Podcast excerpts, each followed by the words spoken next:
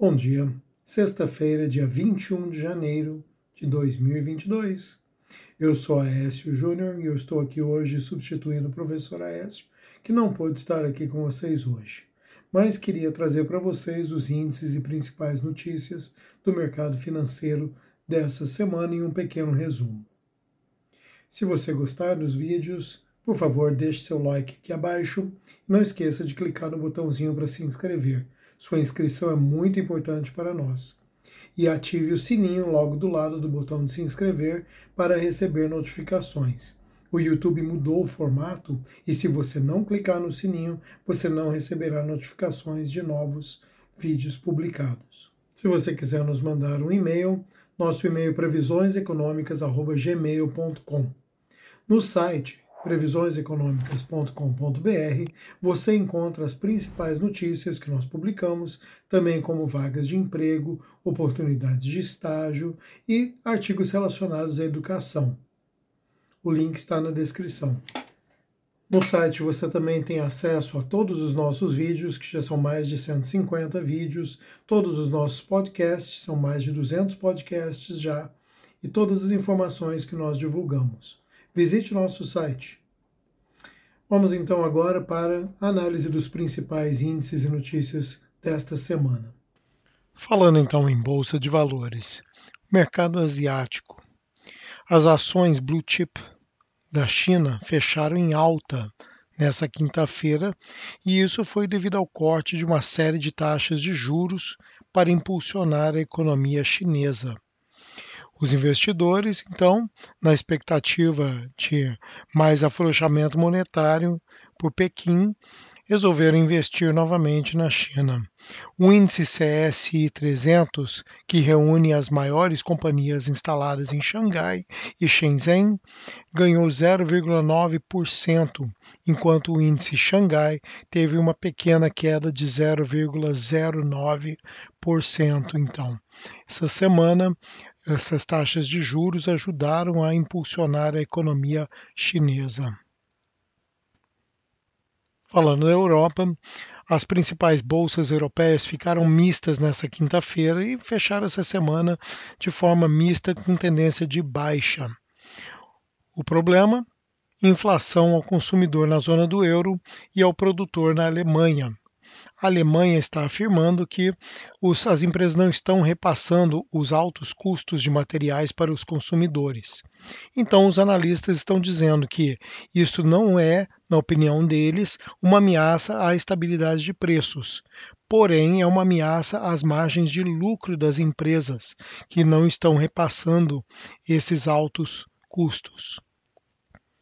Já nos Estados Unidos, as bolsas de Nova York fecharam em queda nessa quinta-feira. Estão bem voláteis, especialmente pressionadas perto do encerramento do pregão. As perspectivas para o aperto monetário pelo Federal Reserve, o Banco Central Americano, foram observadas na medida em que a reunião da autoridade se aproxima nessa próxima semana.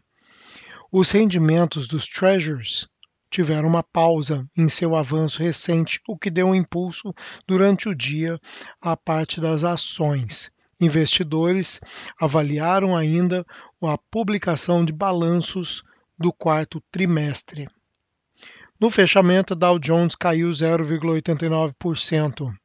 O SP 500 cedeu 1,10% e a Nasdaq teve uma baixa de 1,30% nessa quinta-feira vindo para o Brasil, as incertezas no Brasil é que levam os investidores a reduzir seus investimentos de risco no país. Com isso, o Ibovespa sofreu uma queda de 3,1% nessa semana. O principal índice de ações do país chegou a operar abaixo de 116 mil pontos durante o pregão de sexta-feira. Então, o resultado semanal foi o mais negativo entre os principais praças do mundo.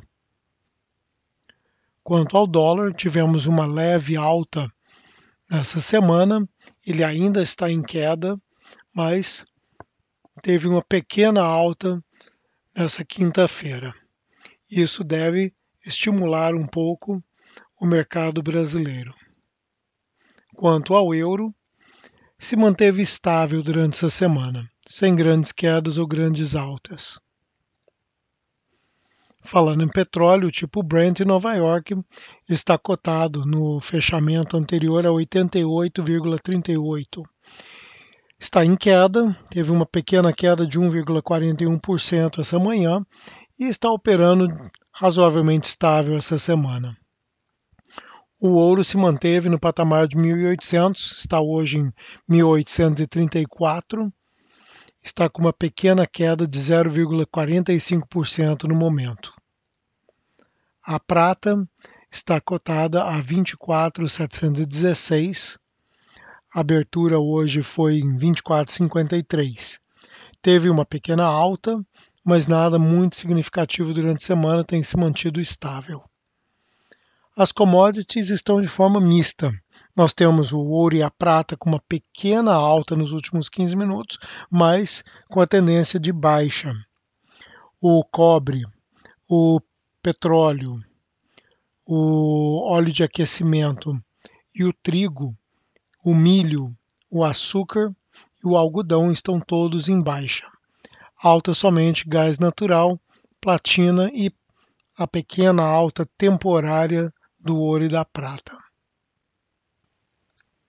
Falando em economia e nos destaques, temos que mencionar inicialmente que o Omicron, a variante Omicron da pandemia, segue se espalhando rapidamente, porém, as evidências que temos indicam que os sintomas provocados são mais brandos, são mais leves do que de variantes anteriores. Os governos e o mercado vê redução na chance de medidas de restrição da mobilidade que poderiam impactar a atividade econômica. Isso significa que esta variante não deve ter um grande impacto sobre a atividade econômica. Então, digamos que essa parte é uma boa notícia, apesar da má notícia de estar se espalhando rapidamente. No Brasil também temos o risco fiscal relacionado ao orçamento de 2022. Isso volta a ser destaque essa semana. Quanto aos dados macroeconômicos, os destaques foram os fortes resultados fiscais, a inflação medida pelo IGPM e dados sobre emprego. O que, que significa isso? Mesmo com o orçamento aprovado, nós temos riscos fiscais que permanecem. As notícias dos últimos dias vêm apresentando riscos adicionais ao orçamento de 22, principalmente ao teto de gastos.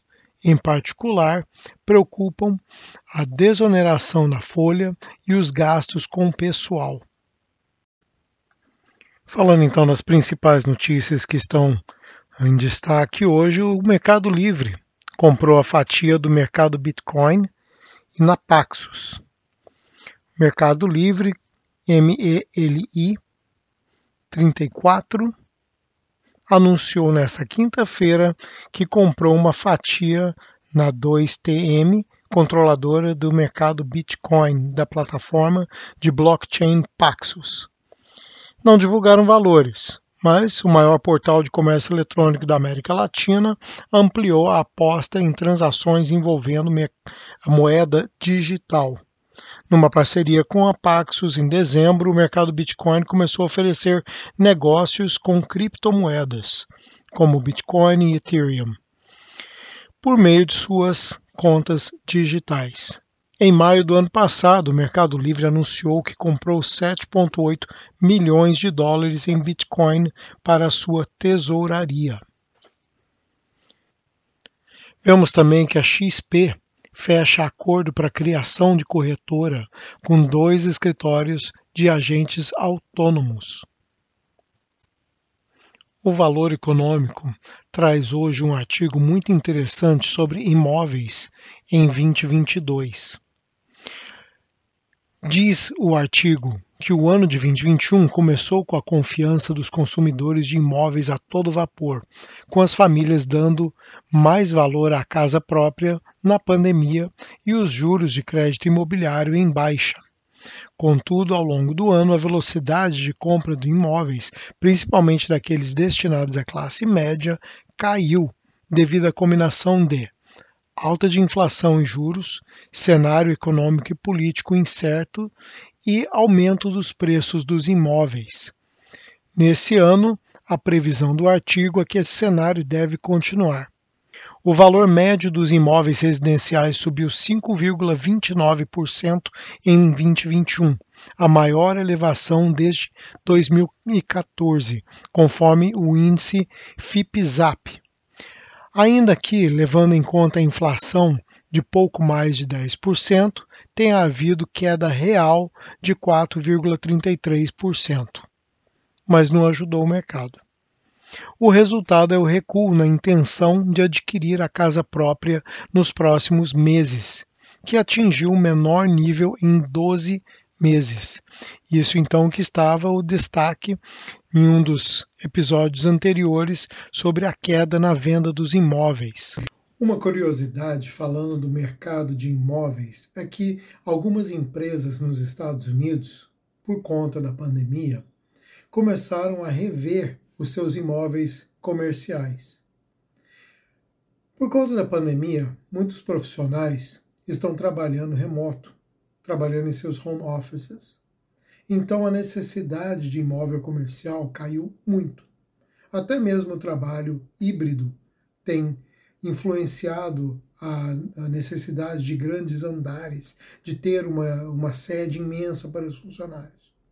Então, algumas empresas nos Estados Unidos que são donas de grandes imóveis comerciais começaram a converter seus imóveis em imóveis residenciais, porém com um foco diferente.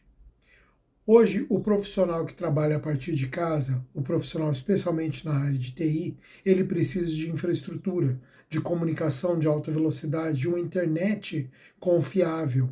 Então, essas empresas têm prédios com essa infraestrutura com salas de reuniões, com ar-condicionado e aquecimento central. Então, elas conseguem converter o prédio de comercial em pequenas unidades residenciais para profissionais, para solteiros, casados e com pequenas famílias, com espaços pequenos, em grandes cidades, onde há um déficit muito grande de imóveis residenciais, onde o aluguel é muito caro, por conta dessa falta de imóveis. Elas conseguem transformar um edifício que antes tinha 100, 200 empresas em mil unidades de residência a um custo mais, mais baixo, mas que ainda justifica o, o custo do, operacional do prédio, oferecendo uma infraestrutura para esses profissionais, não só de internet via fibra ótica em alta velocidade, mas salas de reunião, salas para trabalho, salas que eles podem alugar por hora ou por dia, e uma infraestrutura muito mais robusta para esse novo modelo de trabalho híbrido ou remoto que surgiu especialmente com a pandemia interessante para os fundos imobiliários. Se isso se tornar uma tendência, se isso se propagar ao Brasil, isso poderá vir a influenciar os FIIs que existem hoje no Brasil e talvez os seus investimentos. Fique de olho. Espero que tenha gostado desse vídeo. Segunda-feira, o professor Aécio estará novamente aqui para apresentar mais um tema interessante. Veja nossos outros vídeos assista nossas outras aulas, escute o nosso podcast. Não esqueça de deixar o like logo aqui abaixo do vídeo e se inscrever e ativar o sininho. Tenha uma boa sexta-feira, bons negócios, bom final de semana e até segunda-feira. Obrigado.